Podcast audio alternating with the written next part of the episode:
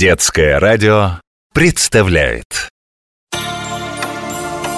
Ушли шагами мелкими, не говоря пока Отмеренные стрелками и годы, и века. Но в прошлое туманное мы сможем заглянуть. Туда часы карманные укажут верный путь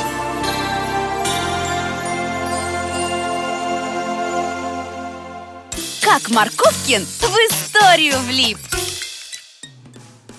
Пап, а почему в середине века священники так ученых не любили? Потому что ученые ломали привычное для них устройство мира. А что такого в том, что Земля, например, крутится вокруг Солнца, а не наоборот? Тогда думали, что Земля – это центр всего, поскольку ее Бог создал. Любые теории, доказывающие, что это не так, считались еретическими. За них могли казнить. Как же так? Ведь это правда Правда, Ромка. Только тому, кто эту теорию первым озвучил, почти невозможно было это доказать окружающим, а уж тем более священникам. Пойди вот возьми энциклопедию и почитай про Николая Коперника. Ладно, пойду Только я лучше у самого Коперника спрошу Старинные часы, время назад Где я?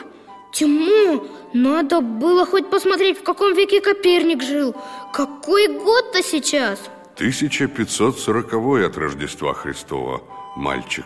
Откуда ты взялся? Здравствуйте, я Рома Марковкин, а вы, наверное, Коперник, да? Откуда ты меня знаешь? Ну как же, вы знаменитый астроном Все знаете про то, что Земля крутится вокруг Солнца, а не наоборот Но я хотел понять другое Почему вам никто не верит? Мне верят мои ученики.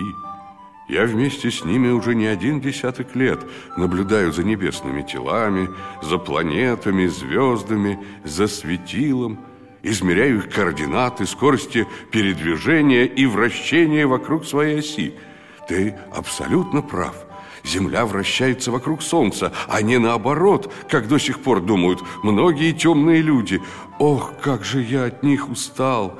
С ними невозможно вести научный разговор. Они сразу начинают цитировать Библию и Евангелие, и люди верят им, а не мне. Понятно Еще со времен греческих астрономов принято было считать, что Земля – это центр Вселенной, и все крутится вокруг нее.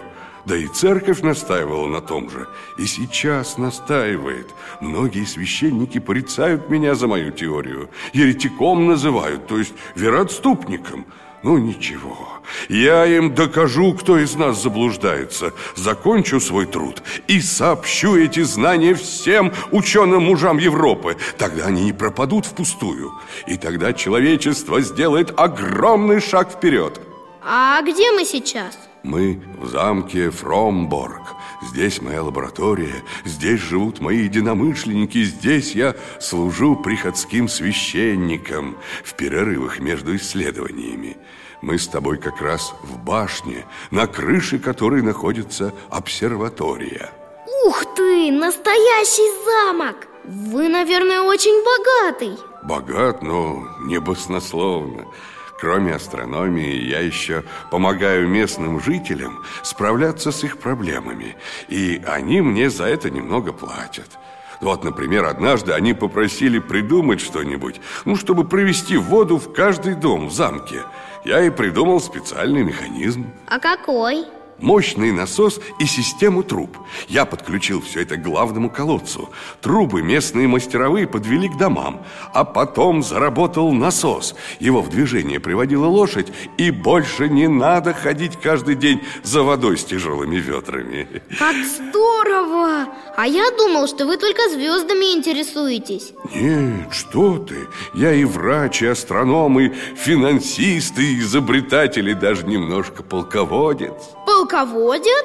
В 1521 году шла война в этих местах. Тевтонские рыцари брали один польский город за другим и подбирались все ближе к этому замку и соседним городам-крепостям.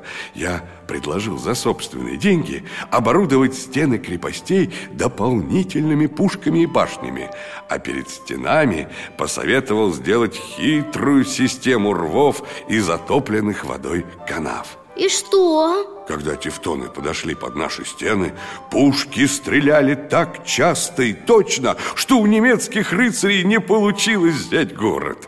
Два штурма провалились, и они отступили.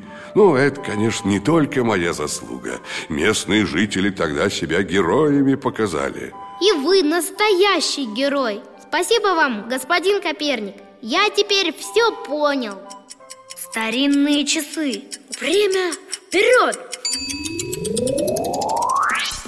Пап, я все узнал. Коперник просто не хотел открыто спорить с церковью. Он решил спокойно продолжать свои научные труды и...